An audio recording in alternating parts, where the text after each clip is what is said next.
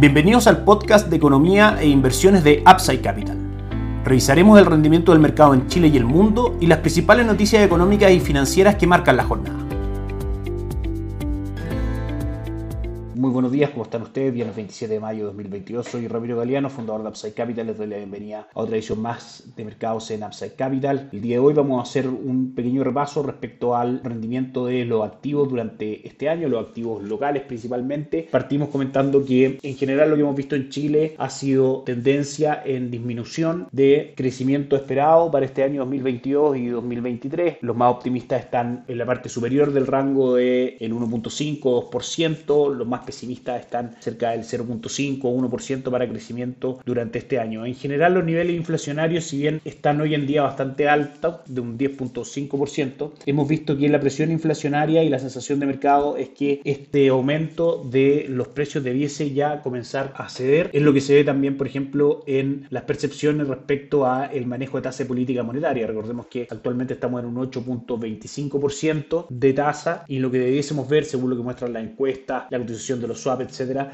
es que como máximo la tasa debería llegar a un 9.5% y luego eso comenzar ya a ceder buscando niveles, por supuesto, inferiores. ¿Eso qué es lo que permite? Permite un buen rendimiento de los mercados de renta fija. Como sabemos, el valor de los bonos finalmente es inverso al valor de su tasa de interés. Si cae la tasa de interés, suben los bonos. Si sube la tasa de interés, caen los bonos. En esta circunstancia estamos en un momento donde el mercado comienza ya a adelantar que las tasas se van a normalizar y empezar a caer y eso tiene a los fondos de renta fija en general con muy buenos retornos, fondos en UF principalmente por arriba del 6%, fondos como el Itaú Dinámico, que es un fondo bastante mixto en cuanto a su composición, eh, a su duración, etcétera, con retornos por sobre el 5%, y algunos como el ahorro corto plazo también de Itaú, con retornos superiores en el año al 2.5-3%. En general, un buen año para la renta fija, que es parte de nuestra recomendación de inversión. En cuanto a renta variable, hemos visto que ha sido un excelente año para la bolsa, lleva un retorno de un aproximadamente 22% al día de hoy, 22.3% para ser exacto, y esto se ha dado por varios motivos, principalmente por el alza de Sokimich, que lleva un retorno durante el año prácticamente del 100%, ocupa el 20% de la capitalización bursátil del IPSA, por ende lo arrastra ante una rentabilidad obviamente muy interesante por parte de esa acción. También el alza de tasa anticipada que tuvo Chile respecto al mundo hizo que, que flujos de capital llegaran al país, por supuesto, a tomar inversiones. La caída de los mercados desarrollados hace que los mercados emergentes se vuelvan una opción de inversión y, por supuesto, también el término del funcionamiento de la Convención Constituyente que si bien el proyecto que muestra no es un proyecto amigable con el mercado, con el buen desarrollo de la economía, etcétera, de todas maneras ya se conoce su composición, se está discutiendo. Banco of America, de hecho, actualizó su opinión sobre este borrador, donde ve que en general habrá más trabas para poder desarrollar actividad económica, nombra mayor costo de la economía, mayor regulación, etcétera. Si bien, como lo dijo el primer informe de Banco of America, no se llegó a un extremo de prohibir finalmente la actividad económica o expropiarlo todo, no significa que lo que esté en la propuesta constitucional sea mejor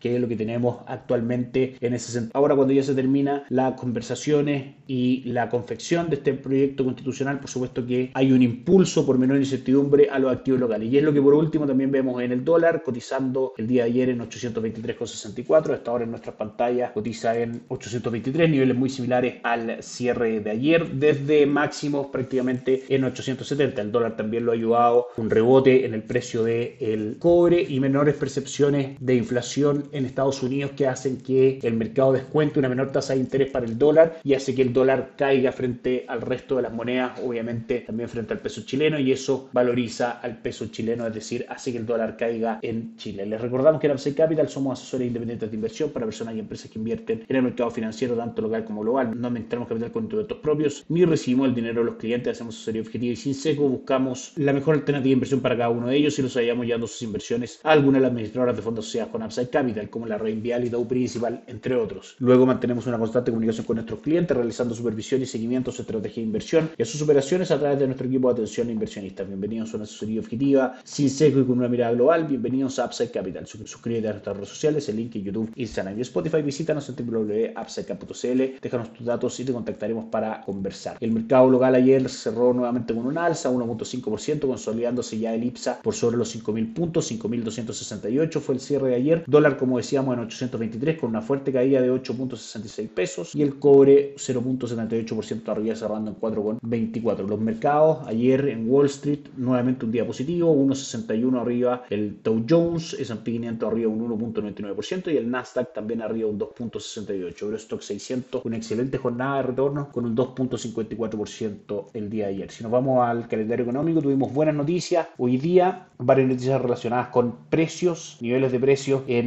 Estados Unidos. En primera instancia, el precio del gasto en consumo personal creció un 4.9% en línea con lo que esperaba el mercado, pero por debajo del 5.2% de la lectura anterior. Este mismo indicador subyacente mensual creció un 0.3% en línea con lo que esperaba el mercado y en línea con lo que fue su medición del mes anterior. El índice de precios PCE relacionado también con el consumo personal subió un 0.2%, menos de lo que marcó el mes pasado en un 0.9 y el gasto personal como un todo subió un 0.9% por sobre el 0.7 que el mercado esperaba, pero por debajo del 1.4% que había arrojado en su medición del mes anterior. Entonces lo que vemos en Estados Unidos es básicamente en distintas mediciones macroeconómicas y lo hemos ido revisando día tras día en este podcast, es que si bien muestran un avance en las cifras económicas de Estados Unidos, en general ese avance es un poco menor de lo que el mercado espera, de manera que ese enfriamiento de la economía puede terminar en un enfriamiento de precios y probablemente tener menores presiones inflacionarias y eso devolverle la fuerza a los mercados como hemos visto estos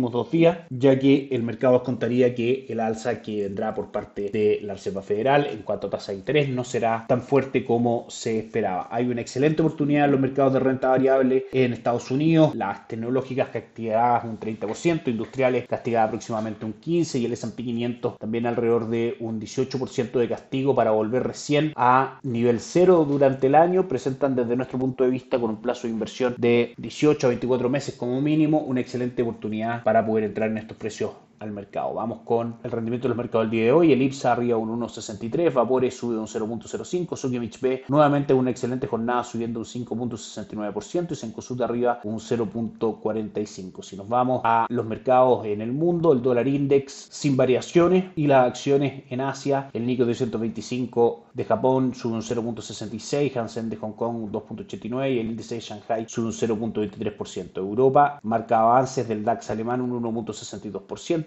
y un 1.42% el Eurostock 600. Y por último Estados Unidos sube con fuerza hoy día el Dow Jones 1.07, S&P 500 1.72 y Nasdaq 2.43% de retorno. Eso es todo por hoy. Que tengan un excelente fin de semana. Nos encontramos el lunes. Chao, chao. Gracias por escuchar el podcast de Economía e Inversiones de Upside Capital.